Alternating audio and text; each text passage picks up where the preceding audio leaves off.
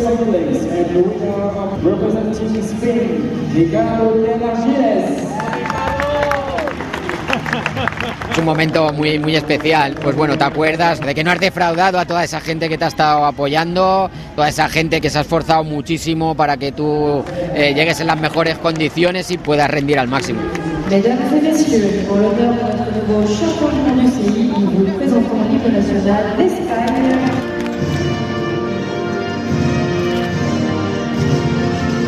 Ricardo Ter Argilés hace sonar el himno español tres veces en el Mundial de Ciclismo Adaptado en Pista 2022, convirtiéndose en uno de los atletas más aclamados en el velódromo francés de Saint-Quentin-en-Yvelines, a unos 23 kilómetros al suroeste de París. El paraciclismo en bicicleta hay cinco categorías. La C5 serían los ciclistas con menor afectación, la C1 los que mayor afectación tenemos. Un balance así rápido, pues una C5 sería una persona que tiene limitada una mano, le falta un brazo una C1 como en mi caso me faltan los dos brazos y una pierna, un C2 sería que le faltara una pierna por encima de la rodilla y fuera sin prótesis y bueno, pues ahí hay unas valoraciones médicas que se tienen en cuenta para clasificarnos y poder correr en la mayor igualdad posible.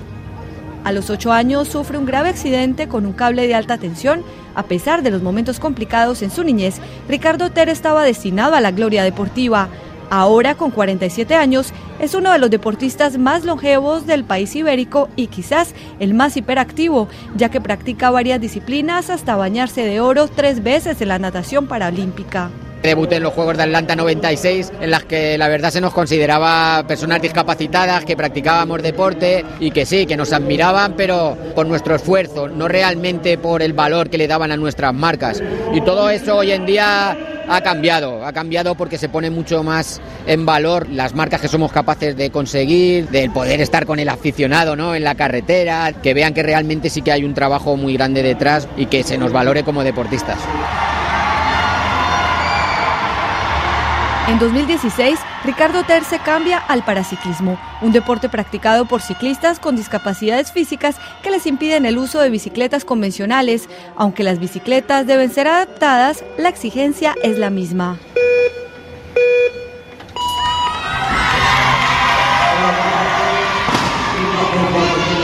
En las gradas, una multitud anima a los paraciclistas para que rompan las marcas de velocidad. Ante ellos, una pista ovalada de 250 metros de largo por 8 metros de ancho, construida con madera de pino siberiano. En uno de los giros, en la zona más inclinada, que parece más un muro que una pista, se ubican los entrenadores. ¡Vamos, Adu! Venga, venga, venga, venga, venga, venga. Que tienes la fuerza ahí, que la tienes ahí. Eduardo Santas, subcampeón del mundo en la disciplina Scratch C3 en 2022. Por mencionar parte de su palmarés, tiene 38 títulos de campeón de España y en pista 16 medallas del mundo. Por ejemplo, tengo un potenciómetro que me marca el equilibrio de fuerza en cada pierna y voy 70-30. Digamos que hago fuerza con una pierna, con la otra acompaño, con la otra hago fuerza, voy con una pierna y media. Pues yo veo aquí mi sueño. Me están pagando por hacer esto y yo pagaría. Pagaría mucho dinero por estar aquí donde estoy, en este velódromo, compitiendo un campeonato del mundo, superándome, no habiéndome quedado en la cama postrado por mi discapacidad, con entrevistas, con podiums, sonando el himno de mi país por todo el mundo y un sueño hecho realidad. Ahí acá estamos haciendo un cambio de centro que se nos averió una biela y el equipo francés nos consiguió un reemplazo desde Italia para la competencia de hoy. En el centro del velódromo, una vida paralela.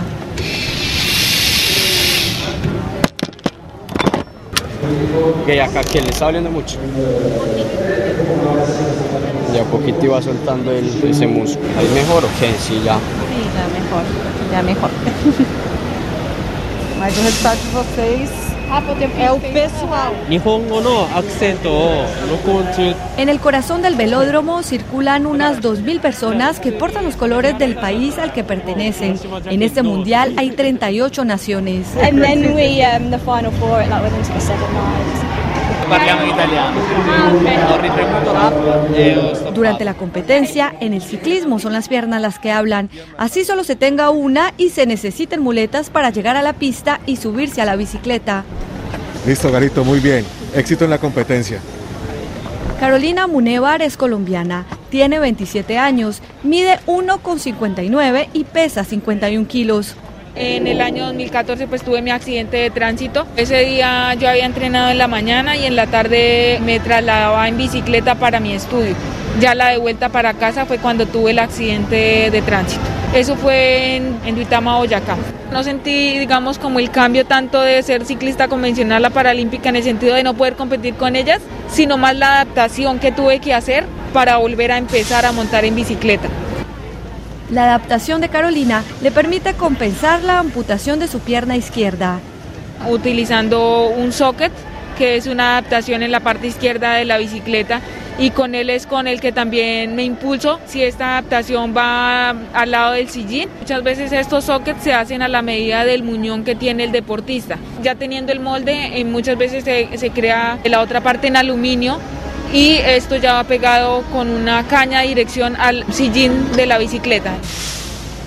Proveniente de un país donde el ciclismo está en cada rincón, no es raro que una colombiana sea la mejor paraciclista de Latinoamérica. Son testigos sus múltiples títulos. Por ejemplo, es la actual campeona mundial de contrarreloj en ruta y en la pista.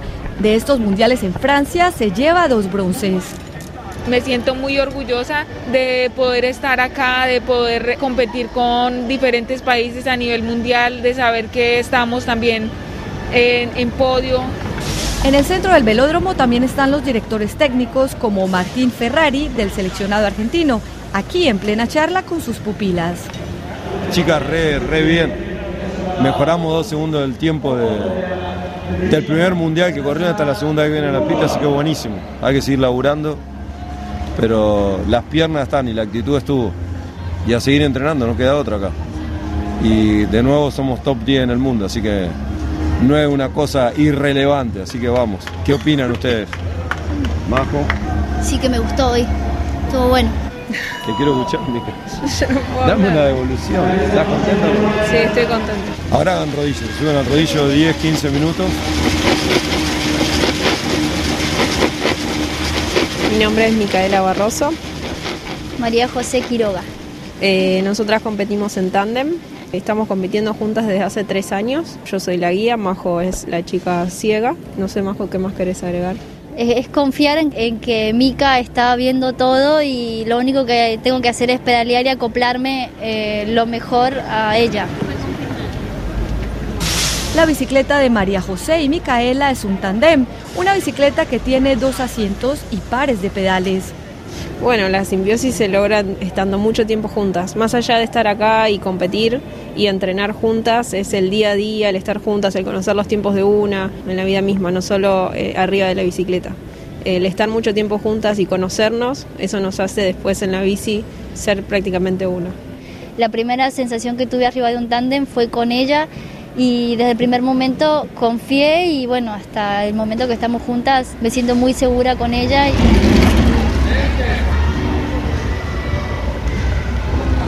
Yo tengo 25 años, desde los 7 años que estoy arriba de la bicicleta.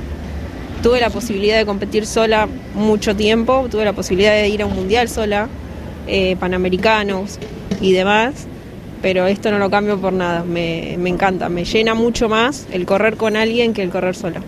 El paralimpismo me encanta, tampoco voy a comparar, pero siento que me gusta más el ambiente que se, que se genera acá, el compañerismo entre países. Están toda la gente de Sudamérica y es como una unión que hay. Y te presto esto, te doy esto.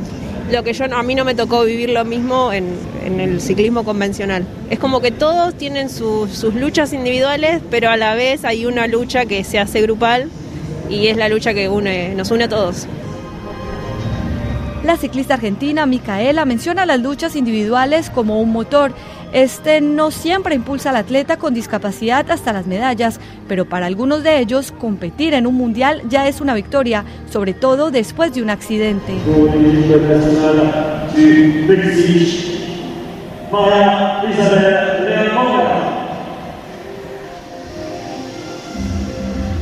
En noviembre de 2021, María Isabel León se accidenta en un entrenamiento. Tras la cirugía, el pie derecho le queda desalineado y se le dificulta rodar con una bicicleta convencional, su herramienta de trabajo durante más de 30 años, con la que obtuvo nueve medallas mundiales. Esto se suma a una lesión congénita de la columna. Antes de COVID yo estaba en convencionales y yo no sabía que era paraciclista. Como que no quieres aceptar tu discapacidad y te crees muy, muy normal. Entonces, hace un año vi los juegos y me di cuenta que yo podía estar en paraciclismo. Entonces dije, bueno, es una oportunidad para lograr el sueño de estar en Juegos Olímpicos.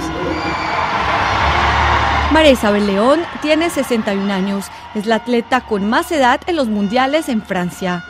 Bueno, yo vine aquí a, a, París porque quiero sumar puntos para mi nación, para mi México lindo y querido, para mis compañeros y para mí, para poder asistir aquí eh, dentro de dos años a los Juegos Olímpicos. Estoy sola porque no estaba programado en el plan anual de trabajo del entrenador. Como yo he corrido en velódromo antes de ser paraciclista, pues le pedí que me apoyaran con el aval y yo vine sola porque vengo cubriendo mis propios gastos. Por eso participa en todas las pruebas individuales del programa, en 200 metros, 500 metros, persecución, scratch. Desde los 200 lanzados tienes que tener cierta velocidad y perder el miedo al peralte. Y cuando yo me empiezo a subir a la pista se me mueve la bici y me dio miedo. A lo mejor no voy a hacer el mejor tiempo, pero no me voy a arriesgar a caerme porque vienen más pruebas. Entre una y otra, la mexicana se quita las zapatillas y el casco para utilizar las llaves y el aceite.